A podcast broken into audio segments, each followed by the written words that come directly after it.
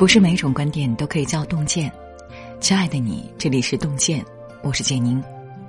今天要和您分享的这篇文章是：一个人痛苦的根源，格局太小。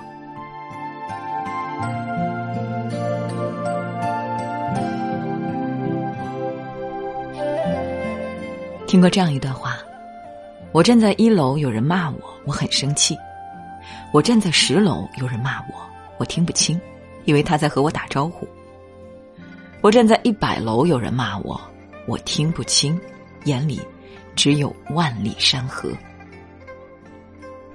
一个人之所以痛苦，是因为高度不够，格局太小。作家许先生说：“所谓格局。”其实就是你眼界的广度、思维的深度、追求目标的高度，以及你身上所体现的从容大度。提高自己这四个度，放大人生的格局，你才能自在从容，有所成就。一，广度，目光的界限决定了人生的上限。看过一个齐白石的故事，有一天，齐白石在画室作画。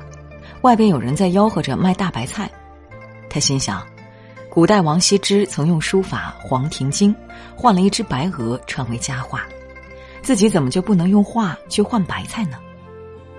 于是他画了一幅画，出门寻卖白菜的小贩。小贩见到齐白石，连忙招呼他。齐白石从怀里摸出一卷纸，说：“我拿这画的白菜换你一车白菜，怎么样？”小贩一听，勃然大怒：“拿一张画的假白菜，要换我一车真白菜，想得美！要不是看你年纪大，我非打你一顿。”齐白石只好灰溜溜的走了。后来，这个小贩才知道，这老人就是齐白石。这幅画大概可以买下几十万车的白菜，他的肠子都悔青了。可是，这样的机会却再也没有了。眼界的广度决定着一个人的命运。那些眼界太窄的人，就算是把馅儿饼送到嘴边，也无济于事。之前有个人在自家老宅找到一个瓶子，瓶子里装着一些铜钱。这个人为了取出其中的铜钱，把瓶子砸了。后来他才知道，这个瓶子是南宋的，价值超过两千万，而其中的铜钱价值不过几百元。每个人的人生都有几次改变命运的转折点，那些有见识的人能发现并把握机会，从此一飞冲天；而懵懂无知的人却只能事后诸葛，空语嗟叹。人生最大的痛苦不是我不行，而是我本可以；不是没机会，而是机会在我面前，我却让它白白溜走了。眼界宽阔一点。不要总把自己局限在小天地里。平时多读书，多旅行，多了解，放大自己的眼界和格局。只有这样，一个人才能在必要的时候抓住机会，不留遗憾。二，深度。思维有多远，你就可以走多远。人生若是没有深度，就很容易流于浅薄。你的见识只能让人抓住机会，而深邃的思维才能让你将机会变为事业。夏朝大臣夷狄发明了酿酒之法，他把美酒呈现给大禹。大禹和其他大臣喝完之后，都觉得甘甜美味，让人沉醉。别的大臣都为此高兴，大禹却忧心忡忡的说：“后世必有因此亡国者。”并下令禁酒。后人觉得大禹小题大做，重新开始酿酒。结果后来的商纣王造酒池肉林，夜夜饮宴，最终身死国灭，自焚于摘星台。直到现在，因为喝酒误事的人依然数不胜数。真正的智者看问题从不流于表面，穿透表层，他们更能看清事物的本相，明白其中的凶险和机会。相比于常人。他们更能做出正确的判断。明末皇太极野心勃勃，想要入主中原，在一次战役中俘虏了明朝重臣洪承畴。他希望洪承畴成为自己的引路人，成为清军入关的开路先锋。所以派同为汉人的范文成劝降。当时愿意投降的汉人少之又少，加上洪承畴是明军主帅，大家都觉得希望不大。明朝甚至已经停朝三日，为洪承畴举行了丧礼。范文成去了之后，洪承畴表示宁死不降，绝食明志。谈话间，房梁上有些灰尘掉到衣服上，洪承畴急忙擦拭。回去之后，范文成报告皇太极。洪承畴不想死，连一件衣服都如此爱惜，何况命呢？于是皇太极亲自下场招降洪承畴。洪承畴深受感动，最终投降大清，为清军入关立下了汗马功劳。而洞悉这一切的范文成，后来成为开国宰辅，位列清代文臣之首。古人云：“见微知著，读史之终。”见到一点细节就能知道它的实质，看到开始就知道结局。这样的人就像拿着剧本行走人生，对人生的机遇和祸患了如指掌。就像是开卷答题，纵然不能得满分，也断不会不及格。三，高度，心有多大，舞台就有多大。有一个广为人知的故事。工地上，三个工人在砌墙，路人问他们在干什么。第一个人说：“我在砌墙。”第二个人说：“我在盖一座大楼。”第三个人说：“我在建设这个城市。”十年后，第一个人依然在砌墙，第二个人做了工程师，第三个人成为这个城市很多工地的建筑商。格局决定结局，一个人目标的高度。很大程度上决定了这个人的未来。作家何全峰说：“一个人想到的是当下我能做什么，这样的人只能做范围之内的事；有的人想到的则是未来我要做什么，他们往往可以突破当下的局限。目标不同，格局不同，成功的可能性也就不同。”秦朝末年，刘邦和项羽起义灭秦。刘邦的目标非常明确，就是灭掉秦国，自己做皇帝；而项羽的目标是复仇，灭秦是为了复楚，自己做楚霸王。所以，刘邦攻入咸阳之后，不取美女财货，反而把仓库封存，向关中百姓约法三章，赢得天下百姓的信任。项羽推翻秦朝后，在咸阳火烧阿房宫，抢夺金银财宝，然后迁都彭城，衣锦还乡。刘邦心里装的是天下百姓，项羽心里装的是富贵恩仇。格局上的差异，使两个人做出了不同的选择，也有了不同的结局。项羽当时的实力是刘邦的数倍，但是最终在垓下兵败，乌江自刎。刘邦却建立汉朝，传四百年天下。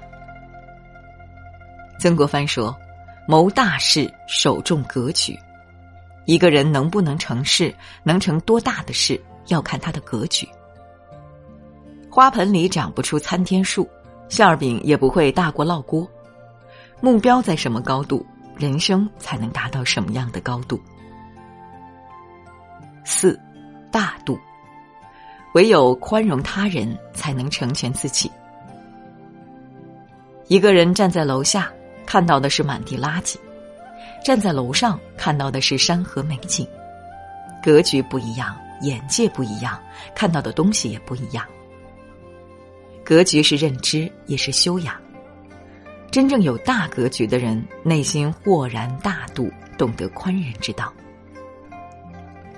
宋朝郭靖担任山西巡检时，有一个手下军官诬陷他不守法度，朝廷将军官交给郭靖，任由处置。当时正赶上并州贼寇入侵，郭靖就对这个军官说：“你敢诬告我，说明胆量不小。现在我不杀你，如果你能消灭敌寇，我就向朝廷推荐你。”后来这个军官拼死作战，在战场上大获全胜，郭靖也果真推荐他升了官。饶恕对方的过失，不仅是给别人一次机会，也是给自己一次机会。那些动辄睚眦必报的人，只会把仇怨越积越深，时间久了，只会是处处树敌，寸步难行。懂得宽恕别人是一种修养，也是一种高明的处世之道。西汉丞相丙吉有一次外出赴宴，车夫不小心喝多了，酒醉后呕吐在他的车上。管家想要把他赶出去，丙吉不忍，没有怪罪他。后来边关发生叛乱，边军出身的车夫冒险探听到消息，禀告了丙吉。丙吉得以提前应对，从此更受皇帝的赏识，最终得以位极人臣，福泽子孙。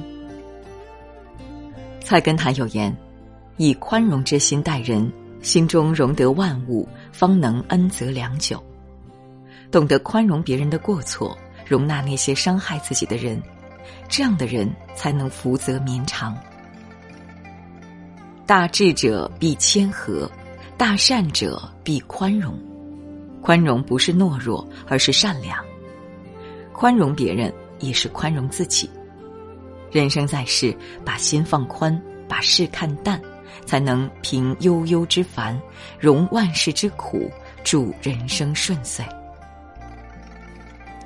一粒盐放进一杯水里，水马上变得又苦又咸；放进湖泊里，水质却没有任何影响。如果说人生的痛苦是盐，那么它的滋味取决于盛它的容器。格局越大，胸怀越广，内心才能越从容。于丹说，在今天这个知识不断更新的世界里，我们都在不断刷新自己的知识结构，但是有一点最重要，就是尽量酝酿一种大格局。一个人格局大了，人生的路才能宽广顺畅。点个再看。与朋友们共勉。今天给您分享的文章就到这里了，感谢大家的守候。如果您喜欢洞见的文章，请在文末点个再看。我们相约明天，让洞见的声音伴随着您的每一个夜晚。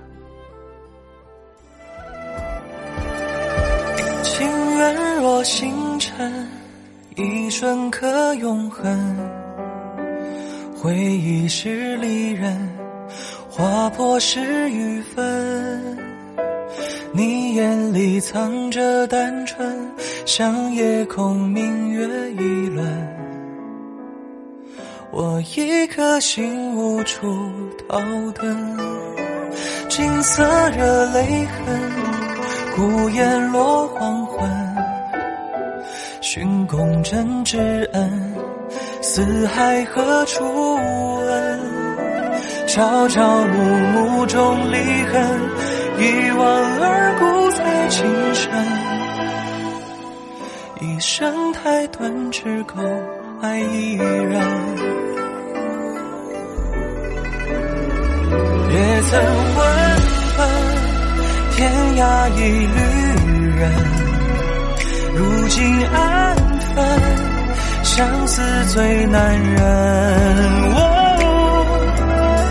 想和你一起，从日落到清晨相信你不愿孑然一身，也曾沉沦，惶惶独自生。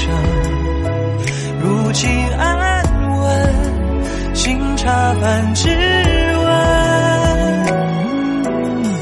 跟着我一起踏平寰宇之尘，马一杯，之。